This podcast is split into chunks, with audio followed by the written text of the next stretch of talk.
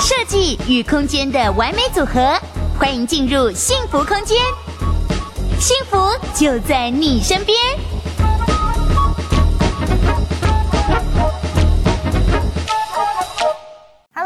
观众朋友，大家好，欢迎收看我们的幸福大直播，我是丁丁。首先呢，跟大家介绍我们今天的幸福大来宾，我们浩洋地政士事务所的所长许泽煌，许代书你好。嗨，大家好，我是许代书。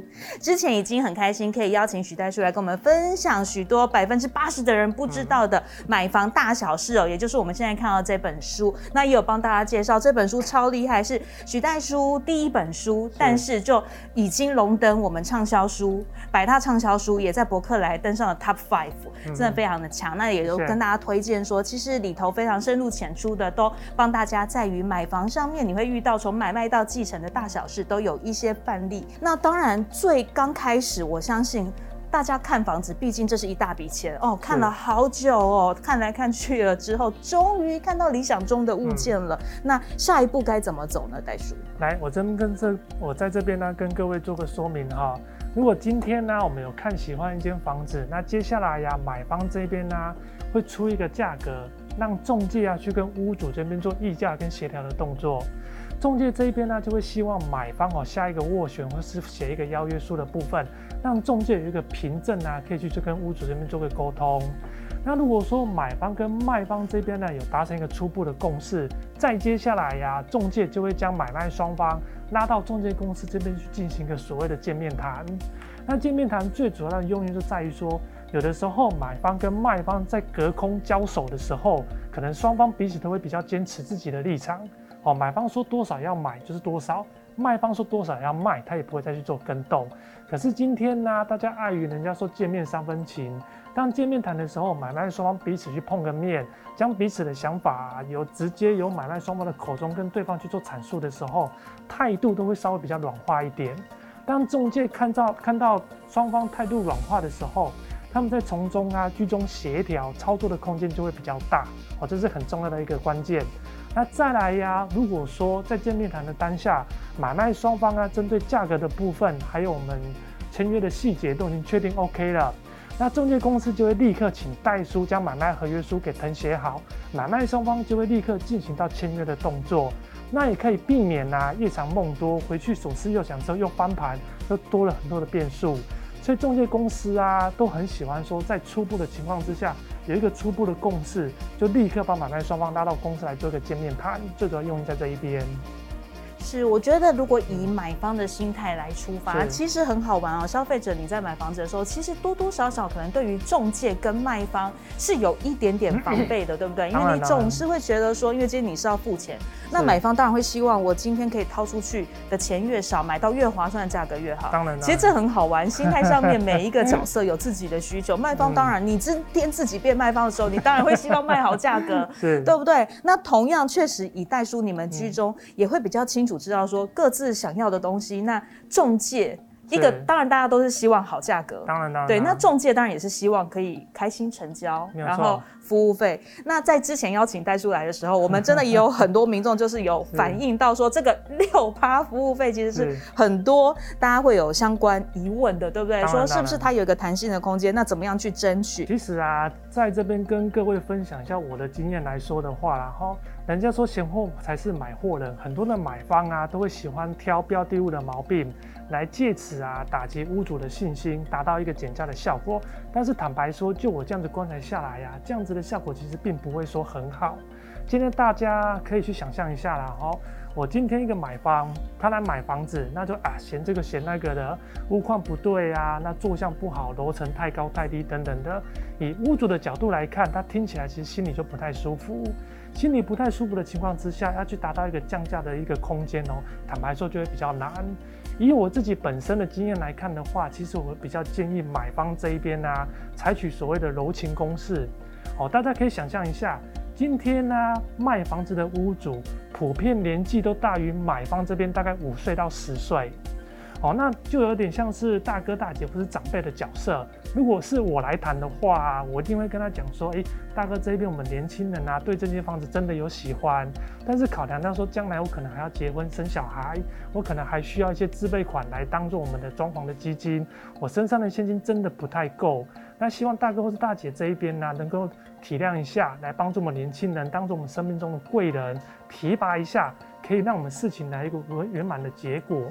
如果用这样的角度去切入的话，其实我觉得它的突破性会比较高一点。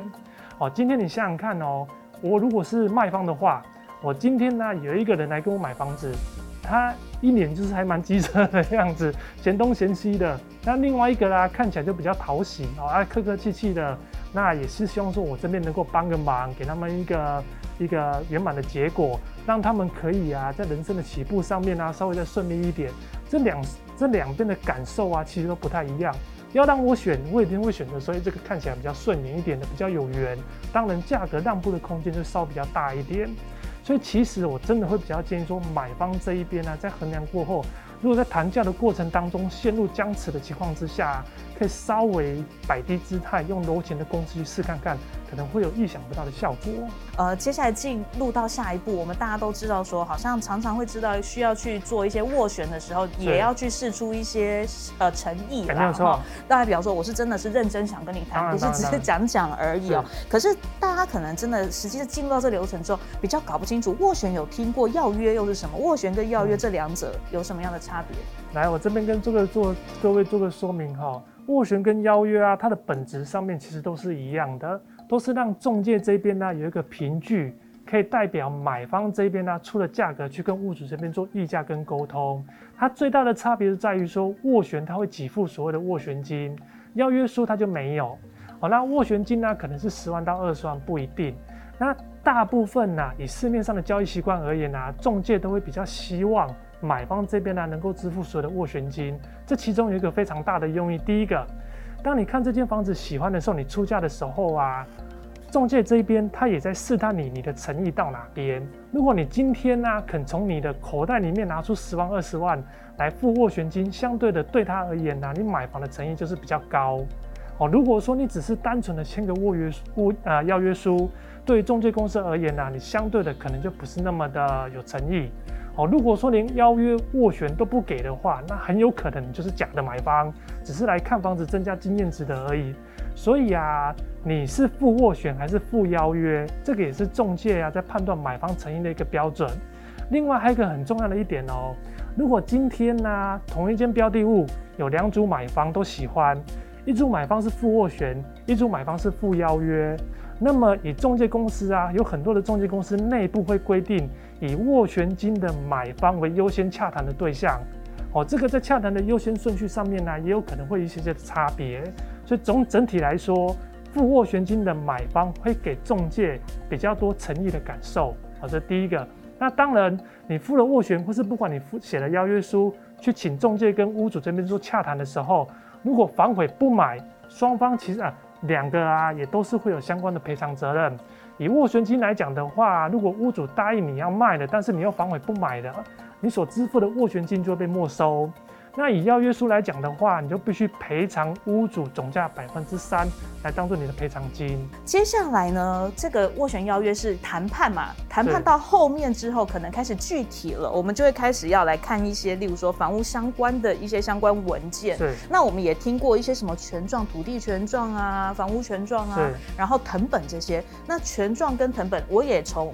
代数的书上面看到说，其实看懂藤本非常重要，非常重要，是，是哦，所以是不是也帮我们来解释一下权状跟藤本的差别？那要怎么样才会看懂藤本呢？可以来，我跟大家报告一下哈，我们这个标的物啊，当初屋主在委托中介公司销售的时候，中介公司都会做一个简单的产权调查，会制作一个所谓的不动产说明书。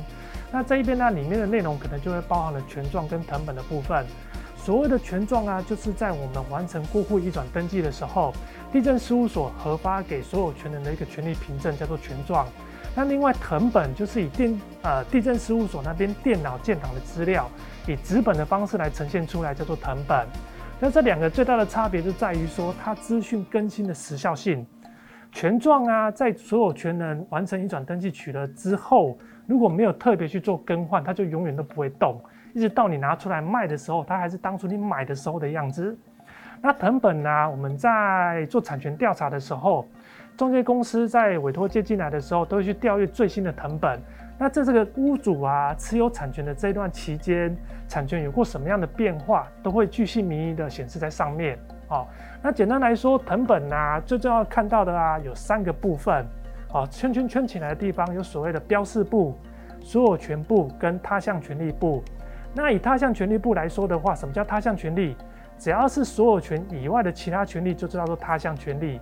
比较常见的就是抵押权。好，那如果说这个标的物是干干净净，没有任何的他项权利的话，就不会有这个部分的。好，那权状最用它的，一般当代书啊拿到謄本的时候啊，第一眼哦，以我来说看的一定是中间这一边啊。有一个其他登记事项栏的部分，其他登记事项人的部分呢、如果说我们的标的物有被查封、假扣押或者是限制登记等等的，全部在这里秀出来，空白就表示说都没有。如果有的话，就很有可能会对交易安全的部分啊产生影响。那再来，上一次我们有提到说，我们如何去判断呢、这个标的物屋主原本的贷款是多少，就可以从他项权利部的部分啊，看到说他的抵押权设定的权利人。有可能是银行，有可能是民间放款公司，也有可能是私人借贷。好，那设定的金额有多少？这个设定的金额啊，有没有大于我们的买卖价金？这个都是可以一个判断的一个依据跟标准。好，就是这样子。哦，原来哦，所以藤本可以看到的，就是像我们之前的疑虑当中，其实你看得懂藤本的话，就可以先注意了，对不对？对，可以减少很多交易上的风险。那像例如说，刚我之前在书上也有看到说，刚刚。代书有提到，例如说我们的这个权状上面跟藤本上面有时候会有不一的地方，所以这时候就是以藤本为主喽。原则上权状跟藤本不会有不一样的，因为你说这个更新是比较慢嘛，对不对？啊，更新在那个，除非他有重测过，那通常建物来说的话，地震事务所不会特别到家里去做丈量，所以它的建物平数面积啊，几乎不太可能会做更动，除非你有去申请重测才会有可能。嗯哼，对。那像例如说，我那时候在你书中有看到一个蛮有趣的案例，就是说你还是菜鸟的时候，你有没有记得这个故事？对，然后那时候就是可能呃，就是有民众拿着他的权状来给你，然后询问，可是你后来去调出他的藤本之后，发现有一些什么空白栏，就是有一些出入的地方，那又是怎么回事呢？呃，简单来说啦，哈。空白栏的部分呢、啊，就是要看我们当初啊，欸、我有点忘记，你忘记说了？OK OK OK，好好。总之基本上呃上面不会有太大的落差就对了。对，因为权重是根据藤本递延过来的，都是以藤本上面的为主，只是说有的时候啊会跟动的地方啊，譬如说像是这个就有做过地级重测，哎呀，好，啊可能没有，所以说。藤本会是最新、最直习、最及时的一个资讯哦。对，就是想说这个是直接连电脑嘛，那这是纸本输出，它有可能是旧的，就像地籍重测，就是有时候地目变更那些就有可能会去换到这一个项目，对对对对对。OK OK，所以确实藤本刚刚有讲到说一个重点，如果你想要避免掉一些风险，你就要看这个登记事项这边是不是有备注一些事情这样子哈。好，那针对我们藤本跟权状，相信大家有个初步的了解了哈。那开始看了这些藤本跟权状之后，其实开始进入买卖流程，其实很多人就会。很多买卖流程当中发现的诈骗问题，我相信新闻真的是层出不穷。嗯、像代叔也有找了几个比较知名的新闻事件，要来提醒一下我们民众一起来预防，对不对？是是，大概会有什么样子要注意的？比较常见的。来，这个是我们之前拿新闻发生的很有名的案例哈，我这边简单跟大家报告一下诈骗集团的手法，它是怎么操作的。简单来说，诈骗集团呢，现在市场上面去物色它的案件，那他找寻的条件呢，最重要两个，第一个。屋主这边呢，他自己卖没有透过中介。第二个啊，屋主的标的物本身就没有贷款。当他找到这些符合他的条件之后啊，他会假装成买方去跟屋主这边做一个接洽。那通常诈骗集团也会带自己的代书过去，买卖双方啊会签订买卖合约书。重点是他们没有做所谓的履约保证的制度。那这个时候就会发生什么样的问题？买方这一边呢，他将自备款，也就是说头期款的部分啊，可能是买卖总价的两成，交付给卖方之后，卖方啊就将过户移转所需要的相关文件全部都交付到买方手上。这时候买方啊就将房子直接过户到买方的名下，然后啊把房子再拿去抵押贷款，款项贷出来之后啊，人就不见了，之后该付的尾款呢，全部都没有给付，而造成这样子的纠纷。而且他们是同时进行这些动作，所以可能同时之间呢，可能是十个案子或是二十个案子同时在进行。那这样子带出来的金额就非常的可怕。在于说，例如说情侣买房、夫妻买房这些登记名下或者以后在财产分配上会有什么差别呢？原则上哦，因为我们国家这边啊，台湾这边来讲，不动产登记啊是以登记有绝对效力的部分，所以说啊，房子登记在谁的名下就是谁的房子。好，就是谁的不动产。如果今天如果因为离婚或者将来要分产的时候啊，假设我们今天是情侣，出钱的可能是先生，但是登记在女朋友名下。这时候如果发生纠纷的时候啊，先生要把房子拿回来，或者是说要去跟对方做求偿的时候，他必须去做一个举证的动作。因为法律规定啊，房子登记在老婆的名下，或是登记在女朋友的名下，就是他的。你要去拿回来，必须要付一个举证的动作。当初啊，买房子的时候，你付了多少钱？在这个过程当中啊，你是不是有帮忙缴房贷？这一些啊，都是要必须由要的那一个人拿、啊、来去推出佐证跟说明。哦，所以登记给谁呀、啊？影响的就是将来如果说要分财产的时候，就会有一个很大的差别。哦，所以今天不管你是夫妻或者是情侣，今天买房在不动产这块上面，主要还是取决于登记在谁名下，跟你婚有没有婚约这件事情比较没有太大很大的差异。那夫妻的什么财产共有制，这又是发生在什么？应该是说了哈，夫妻的财产啊，分分成婚前财产以及婚后财产。那婚前财产跟婚后财产最大的差别就是，将来在婚姻关系结束的时候，比较常见的可能就是离婚。离婚可能就会所谓的剩余财产分配请求权。剩余财产分配请求权，简单的来说，财产少的那一边可以请求财产多的那一边来给付给少的那一边，达成一个平衡的状态。那这个婚前财产分啊，这个剩余财产分配请求权啊，只针对婚后财产。所以说，你在结婚之前呢、啊，就已经取得的不动产登记在你的名下，它不会纳入在婚后财产的范围里面去。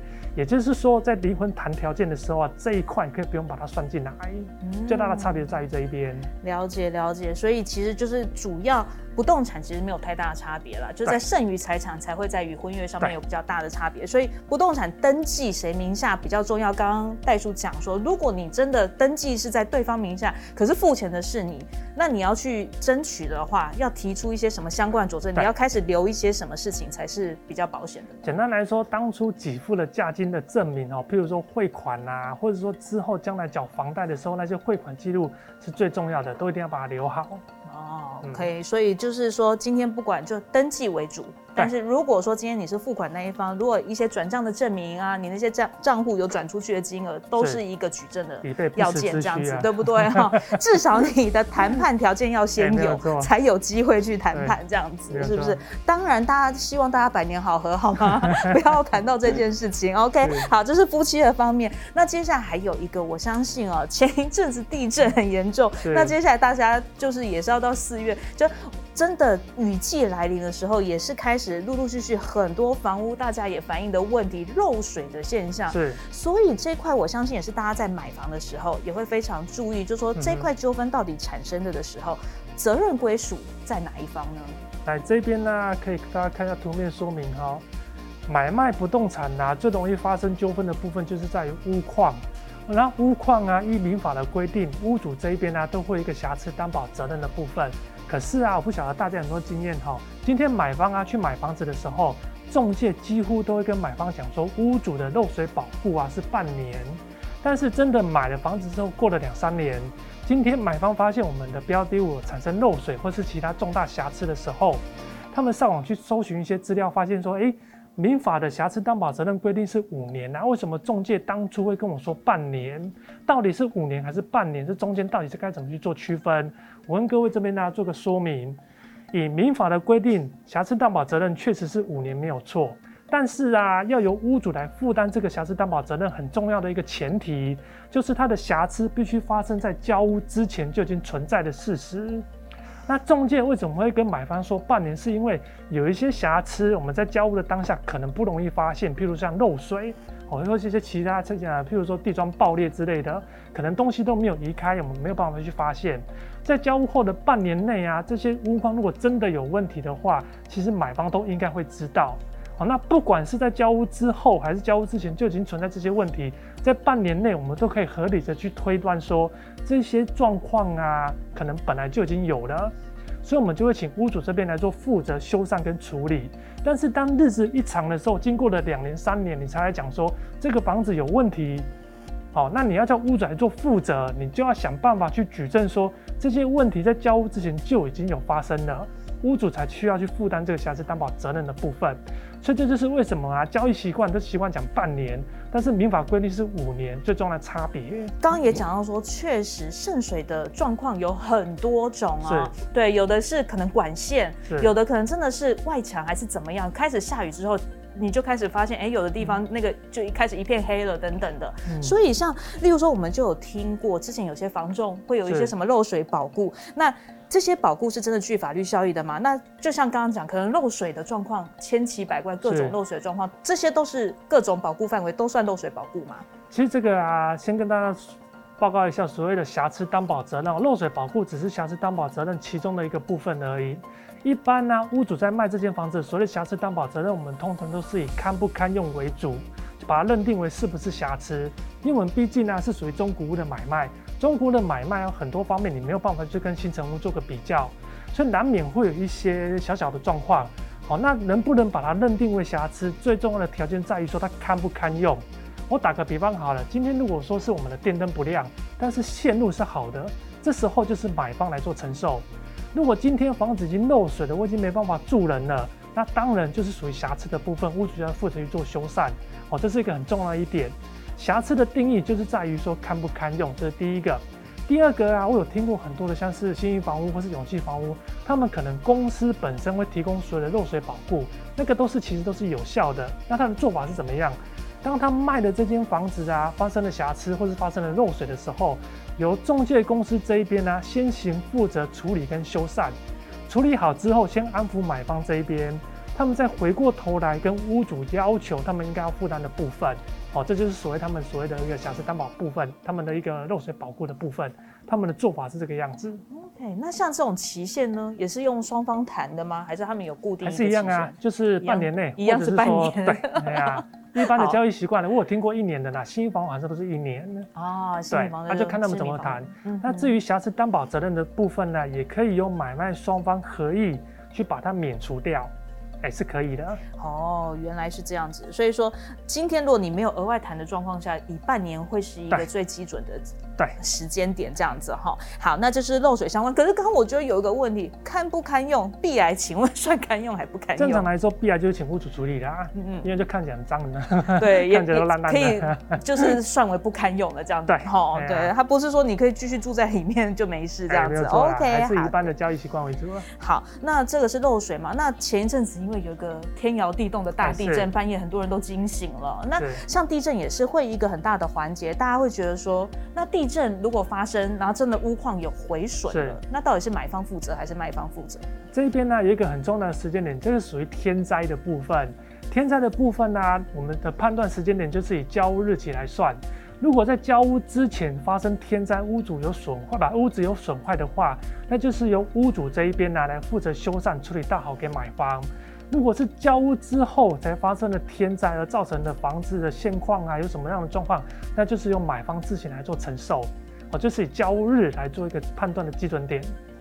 OK，好，所以是很明确的哈，交屋就是一个最清楚的分界了。天灾的部分，对哈，天灾的部分，因为这真的是无法预料，谁会算得到 什么时候天灾？有啦，我们的地震预报前十秒会通报一下。对，好，非常开心可以邀请到戴叔来跟我们深入的了解，我们真的在房屋买卖上面大大小小大家的疑难杂症。那当然有任何想要知道的问题，或者是针对哪些项目，因为其实有些可深可浅哈。没有错，像房地合一税，如果有更更多想要进一步了解的，或者是相关的资讯，都可以跟我们留言。然后希望可以再邀请戴叔来跟我们多多分享喽。好，谢谢。好，那我们下次见。谢谢，谢谢，拜拜，拜拜。